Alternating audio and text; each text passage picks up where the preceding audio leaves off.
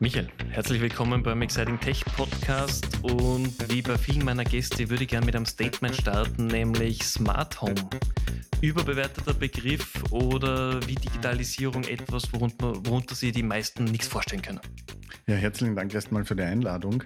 Ähm, Smart Home, guter Begriff, den du da gewählt hast, ist für mich persönlich schon ein bisschen ein, ein rotes Tuch sozusagen, weil Smart Home ein dermaßen weiter Begriff ist, dass ja Leute den ganz, ganz unterschiedlich äh, interpretieren. Für mich ist ein Smart Home, das für dich das Denken übernimmt, die, die Selbstorganisation des Hauses übernimmt, sich selbst reguliert.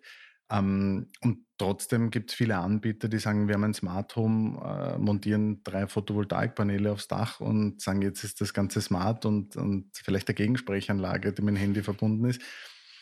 Und das ist für mich schon ein sehr, sehr überstrapazierter Begriff, wobei man trotzdem am Ende des Tages nicht ganz daran vorbeikommt.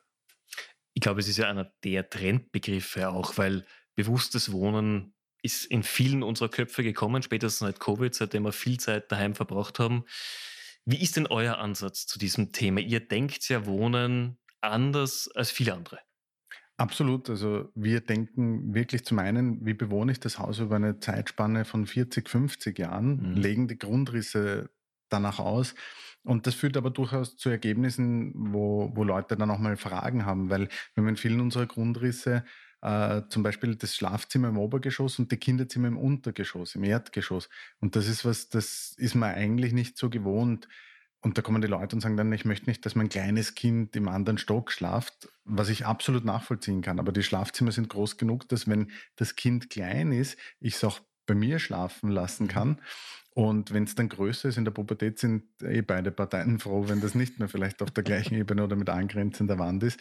Und auch wenn man älter ist und vielleicht äh, Gäste empfängt oder eine Pflegekraft unterbringen muss, ist man auch froh, wenn das nicht auf der gleichen Ebene und gleich im Nebenzimmer stattfindet. Zum Thema Smart, wie wir das anders denken und wie wir das Haus anders denken, ist, dass wir uns sehr damit beschäftigen, wie hilft dir das Haus? Wie verwaltet sich das Haus selber? Wie organisiert es sich selber? Bis hin zu, wie wartet es sich selber? Was kann man sich darunter vorstellen? Wir, wir gehen mit all diesen Systemen neben der Regulierung des Hauses selber, neben der Integration aller Smart Tech, die sinnvoll integrierbar ist, gehen wir noch einen Schritt weiter und sagen, was können wir durch die Standardisierung unserer Häuser anbieten, was ein anderer vielleicht nicht kann. Mhm. Ich weiß bei jedem unserer Häuser, wie viel Quadratzentimeter Wand, Decke, Fußboden hat. Ich weiß bei jedem unserer Häuser, wie viel Quadratmeter zu streichende Außenfassade hat. Und das heißt, was kann ich daraus machen mit diesem Wissen? Du kannst als Takewood-Home-Besitzer, äh, erinnert dich das Haus alle zwei Jahre und sagt, die Fassade, die Holzteile sollten gestrichen werden. Du kannst dann sagen, na vielen Dank, mache ich selber oder Techwood Homes macht. Und wenn du sagst, Techwood Homes soll es machen, bekommst du in der Sekunde einen Preis, weil wir können natürlich dadurch, dass wir alles wissen, das hinterlegen und, und bieten dir an, für dich diese Arbeiten zu übernehmen. Du sparst der Handwerkersuche und wir kennen das alle. Du schreibst fünf Handwerker an, drei melden sich gar nicht. Dann zwei erbarmen sich, die kommen dann vorbei irgendwann, versäumen den Termin sowieso und messen dann alles aus. Mhm. Und äh, wenn es gnädig sind, hast du in drei Wochen ein Angebot von einem zumindest und das ist überteuert, wenn er viel zu tun hat.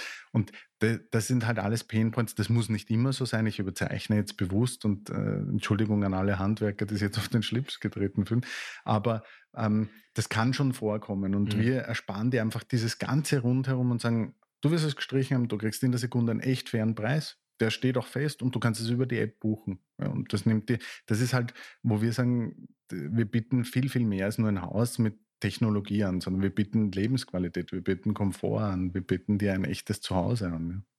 Ihr geht ja damit ganz stark in diesen eigentlich Immobilie as a Service Charakter hinein. Weg Absolut. von dem, ich baue ein Haus, das muss ich jetzt einmal planen, aufbauen und dann auch betreiben hin, wo ihr sagt, wir helfen da eigentlich von Tag eins an, eine Immobilie zum Leben wirklich aufzubauen.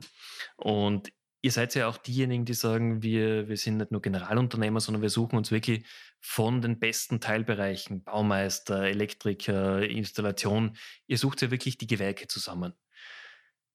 Wie seid ihr auf das gekommen? Ich meine, dass es jetzt Bauunternehmer gibt, ja, aber dass ihr den Ansatz wählt, einfach aus einer Hand heraus wirklich ein modulares System aufzubauen, wo ich einfach lange Zeit als Bewohner oder Besitzer entspannt leben kann.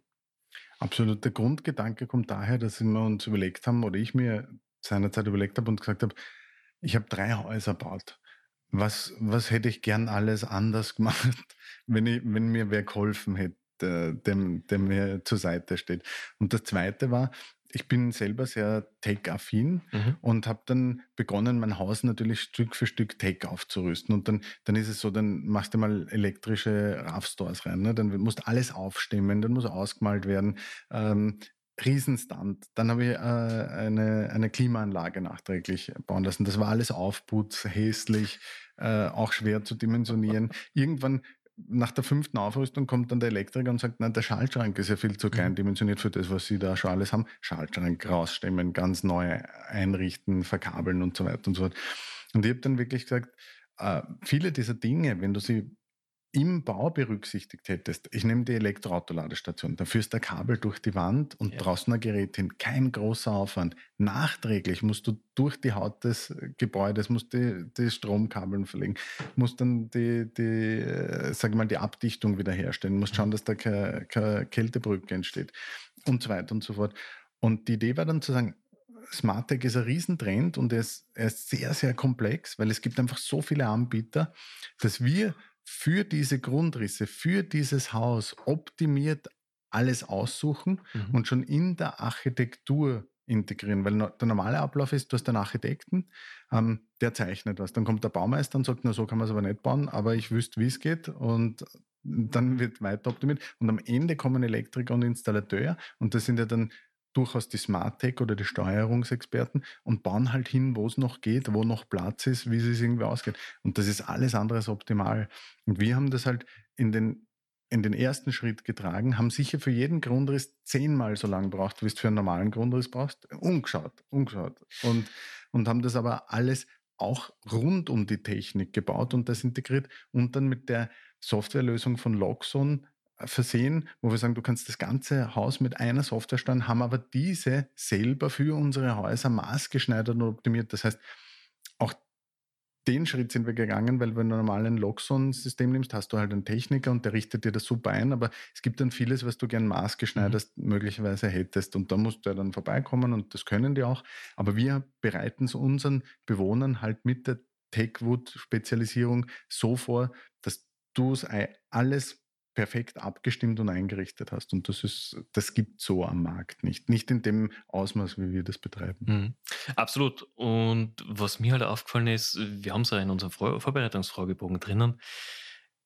Die Baubranche denkt oft, ich muss ein Haus günstiger bauen, ich muss es schneller bauen, ich muss es für mich als Bauträger vielleicht erträglicher bauen.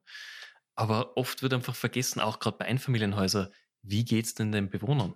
Äh, wie ändern sich Bedürfnisse, nicht nur mit dem Alter, sondern einfach mit der Änderung der Zivilgesellschaft. Und ich glaube, auch das ist ein großes Thema, weil wir haben jetzt plötzlich so viele Daten wie möglich. Vor kurzem hat Google gesagt, sie stellen jetzt ihre Sonneneinstrahlungsdaten Bauträgern zur Verfügung, dass du berechnen kannst, wie Solardimensionen gemacht werden sollen. Wie siehst du denn da die Entwicklung eurer gesamten Branche und wie betrifft es euch?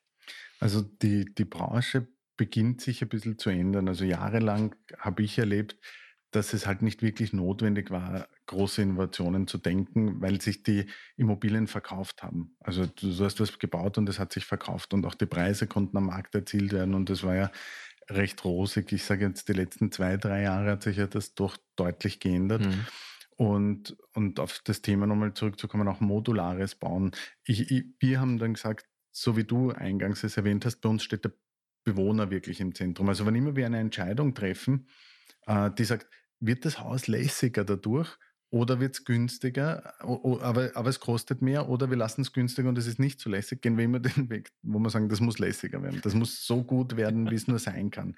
Das ist auch das Homes in unserem Namen. Das, das heißt, jedes Haus haben wir so lange gedreht und gewendet, bis jeder von uns gesagt hat, da würden wir selber sofort drin wohnen, auch im kleinsten. Mhm. Das ist lässig. Das, und das ist eben unser Ziel. Und die modulare Bauweise kommt daher, dass du, wenn du das nicht machst, wenn wir unsere Häuser nicht stark standardisieren mit all dieser Technik, die, die, die produzieren mehr Energie, als sie brauchen, die sind Technik optimiert, die haben Decken und Fußboden, Heizung und Kühlung und, und, und, und, und viele Dinge. Mhm. Wenn du das nicht ähm, dann standardisierst, und das ist der Nachteil unserer Häuser, du kannst sie nicht individualisieren im großen Stil, sondern du kannst dir Fußböden etc. aussuchen, äh, Türen und so weiter.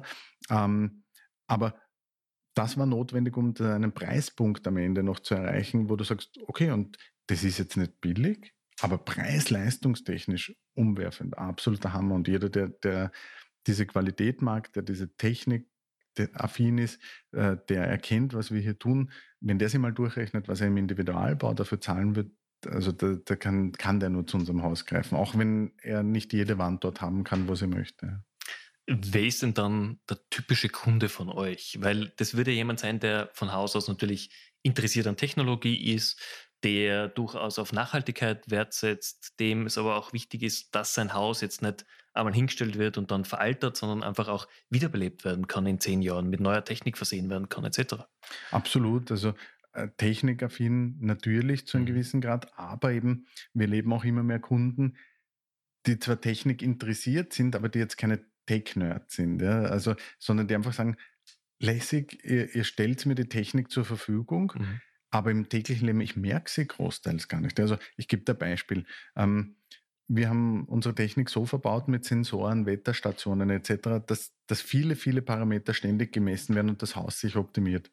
Wenn zum Beispiel im Wohnzimmer durch die große Glas-Hebeschiebetür äh, viel Sonneneinstrahlung erfolgt, ja, dann, dann merkt das das Haus und sagt, hu, es wird wärmer, was mache ich? Ich kann jetzt die Kühlung aufdrehen oder ich kann die Raffstores runterfahren lassen. Dann ähm, wäre das mal eine gute Überlegung grundsätzlich. Ja, Kühlung ist ineffizienter, RAV-Stores wäre effizienter. Aber wir haben auch Infrarotsensoren verbaut. Das heißt, das Haus schaut dann gleich einmal, ist wer zu Hause. Ja, wenn keiner zu Hause ist, gehen die RAV-Stores komplett runter, weil ja Licht drinnen egal ist, wie hell es ist. Und das ist die, das Optimum zur Kühlung und dreht die Kühlung ein wenig auf. Mhm. Wenn wer drin ist, äh, geht es zum Beispiel auf 70 Prozent, äh, also wir haben voreingestellte Werte, ähm, Licht, äh, das, das drinnen ist, dass du dich bewegen kannst, dass du arbeiten kannst und dreht die Kühlung etwas mehr in die Höhe. Und das macht alles, ohne dass du irgendeine App angreifen musst. Und das sind, meine ich mit, das macht so viele Dinge im Hintergrund, die du gar nicht merkst. Ja? Mhm.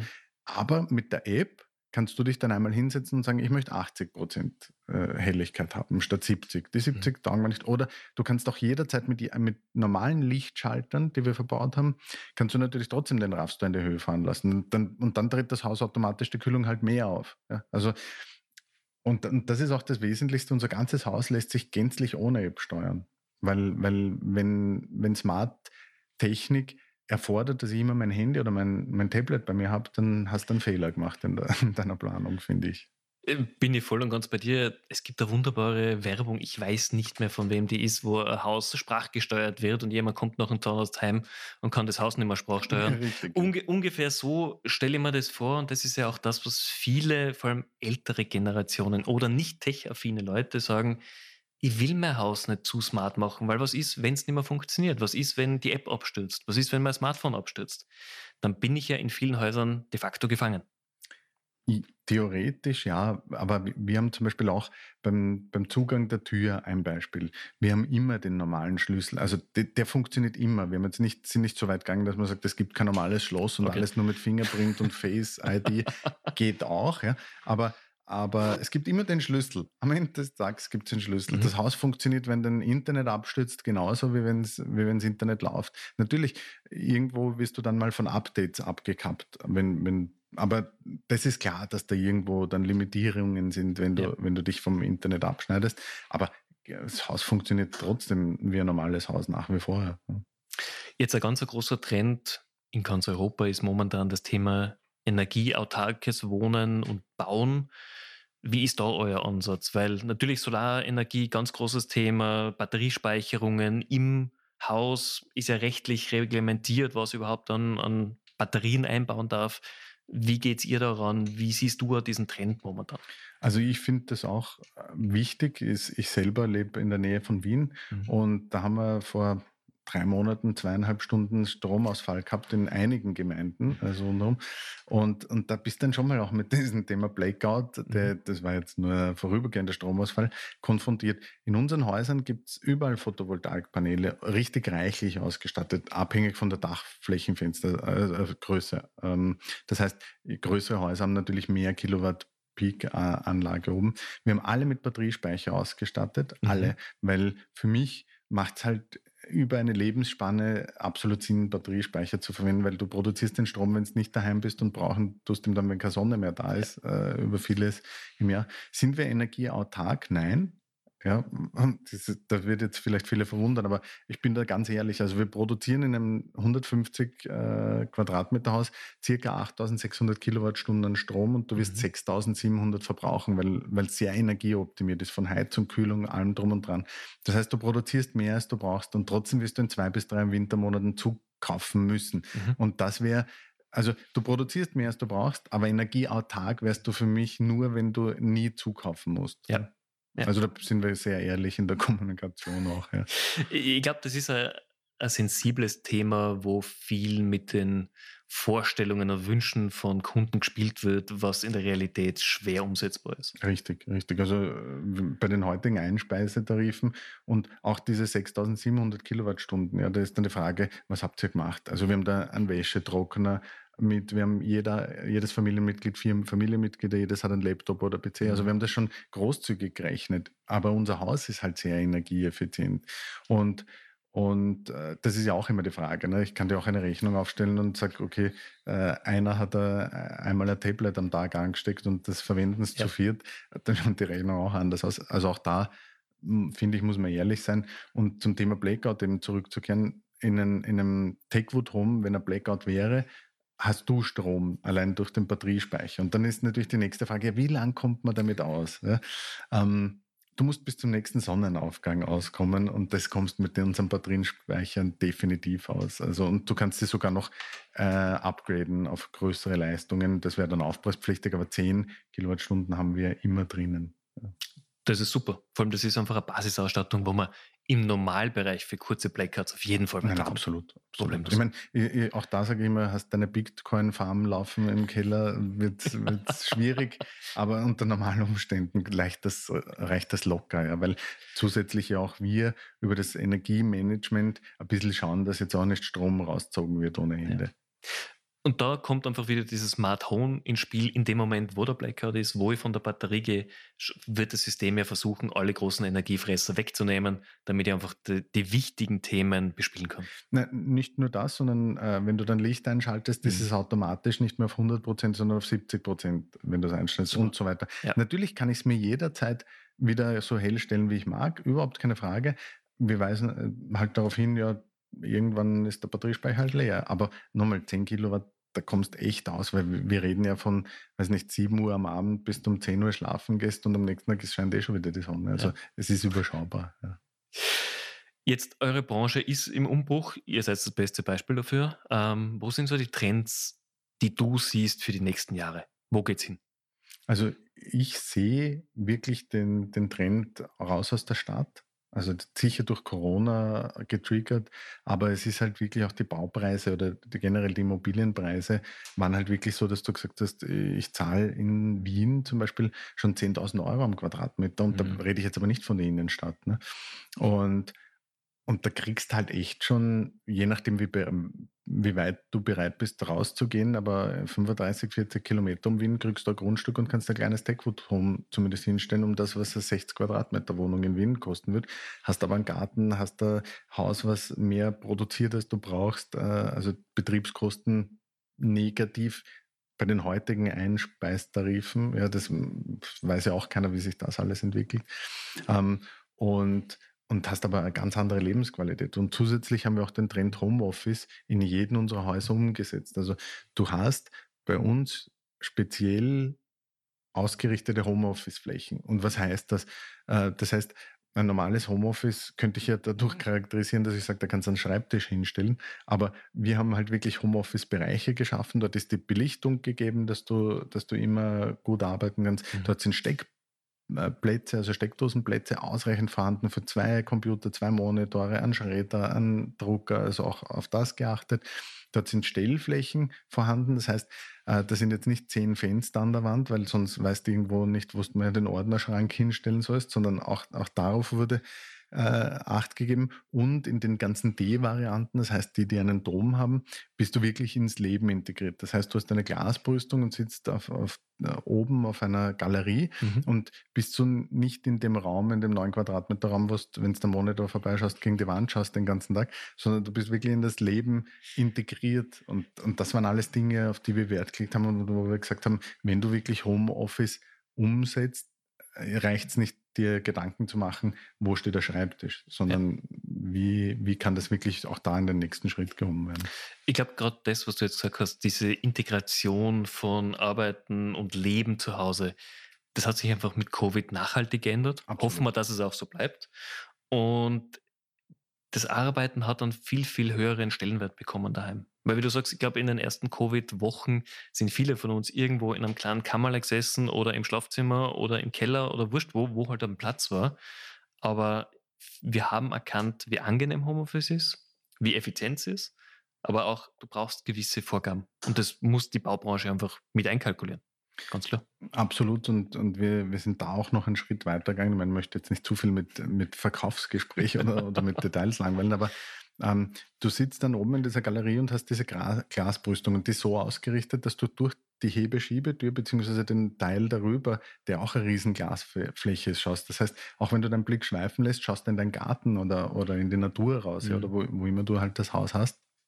Und dann ist aber natürlich die Frage, gut auf so einer Galerie oben mit einer Glasbrüstung, was ist, wenn da unten jemand kocht oder fernschaut, dann kann ich da oben keine Online-Konferenz machen. Deswegen haben wir eine, eine Homeoffice-Scheibe.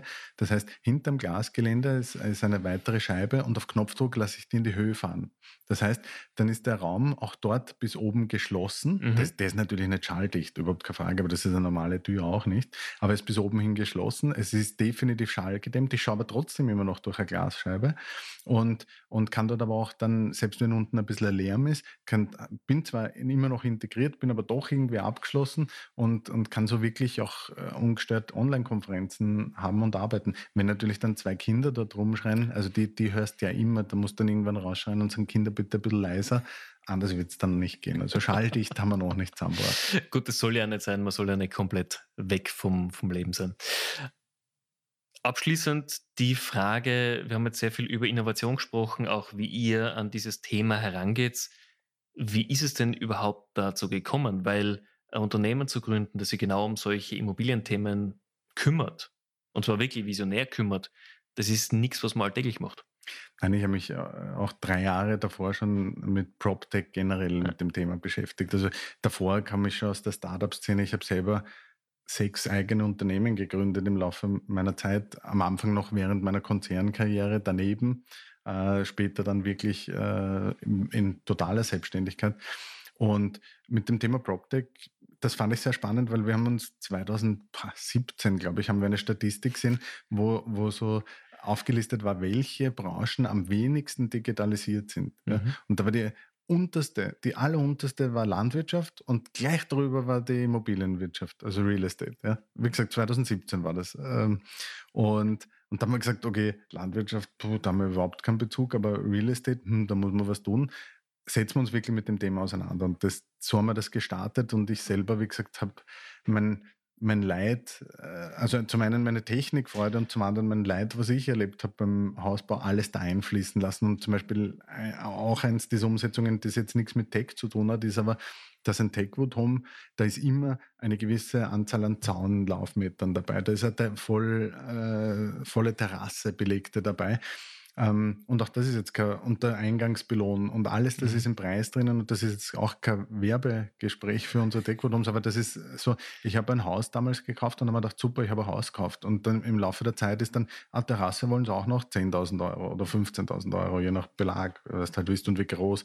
Mhm, ein Zaun wäre auch nicht 10.000 Euro und das fehlt noch ja. 10.000 Euro. Ja. Und das habe ich gesagt, äh, mir reicht auch schlüsselfertig nicht. Also ich, ich sage, wir haben belagsfertig, schlüsselfertig, Techwood Home. Ja? Äh, weil das ist über schlüsselfertig und das ist eben auch sowas, hat jetzt wenig mit Tech zu tun, aber auf die Frage nach Innovation oder, oder woher das kommt, mich hat das so gestört, dass ich gesagt habe, wenn wir jemals ein Haus bauen, dann, dann ist da alles kannst nie reingeben, weil ich kann auch keinen Zaun ich kann nicht sagen, du hast immer den Zaun gratis, weil dann kauft einer das kleinste Haus auf ein 10.000 Quadratmeter Grundstück und ich kann die Firma schon wieder zusperren.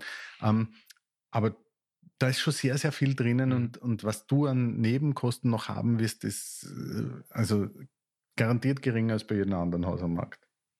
Ich glaube, gerade die Nebenkosten, das ist das, was man als Häuselbauer, egal ob man neu baut oder renoviert, so wie wir es gemacht haben, einfach vollkommen unterschätzt zu Beginn. Eben, wie du sagst, Zaun, Terrasse, Einfriedung, was auch immer. Und das muss man sich einfach als Häuselbauer mitnehmen. Je einfacher ich mir den Beginn gestalte, je mehr ich aber all diese Themen mit einkalkuliere, umso einen ehrlicheren Preis habe ich ja. Und ich glaube, da, da, haben wir ja auch drüber gesprochen, ihr seid ja auch jemand, die tatsächlich, und ich, ich kenne niemanden anderen, der es macht, auch auf einer Website kommunizieren, was eure Immobilien kosten. Genau, und da ist eine Bodenplatte drinnen und so weiter und so fort. Mhm. Ähm, aber wie gesagt, das soll nicht immer ein Verkaufsgespräch werden, aber am Ende des Tages ist mir halt drum gegangen, ehrlich, du kaufst ein Haus und du kaufst keine Baustelle. Ja. Und, und das wollte man damit widerspiegeln. Ja. Also wenn ihr es damit schafft, einigen dieses Thema Hausbau oder Familienheimaufbau nervensparender und zukunftssicherer zu machen, dann habt ihr auf jeden Fall schon einen großen Beitrag für viele Familien äh, geleistet. Ähm, abschließende Frage, was muss bis zum Ende des Jahres noch passieren, dass du sagst, 2023 war ein gutes, erfolgreiches Jahr für euch als Unternehmen? Also wir haben, was muss noch passieren? Wir müssen unser erstes Projekt äh, komplett fertigstellen. Also wir haben dort elf Einheiten, die wir bauen. Äh, da sind jetzt fünf schon errichtet, zwei davon sind fertig. Mhm. Äh, und, und ich hoffe, dass wir dort auch alle Objekte noch verkaufen können, weil die natürlich die Finanzsituation, die steigenden Zinsen, machen gerade ein Startup im Immobilienbereich und im Einfamilienhausbereich, aber auch äh, selbst in jedem Immobilienbereich im Moment nicht ganz einfach. Und da sage ich einfach, dass wir weiter so erfolgreich am Markt auftreten und natürlich diese Zeit durchtauchen. Wenn wir das schaffen, dann bin ich schon sehr zufrieden. Ich halte euch die Daumen. Ich glaube, die Ausgangslage ist perfekt von dem, was ihr bietet. Wir haben schon davor drüber gesprochen, wir haben ja jetzt im Podcast drüber gesprochen. Ich glaube, ihr habt da eine super Ausgangslage und ich halte euch die Daumen. Ihr hättet es echt verdient, da einen Erfolg hinzulegen. Vielen lieben Dank, äh, Stefan. Und wenn du mal ein richtig gescheites Haus brauchst, kommst du zu mir, dann, dann machen wir das. Ähm, ja, ich habe gerade mein Haus umgebaut. Ich glaube, das wird noch ein bisschen dauern. Herzlichen Dank. Danke dir. Sehr gern. Danke auch.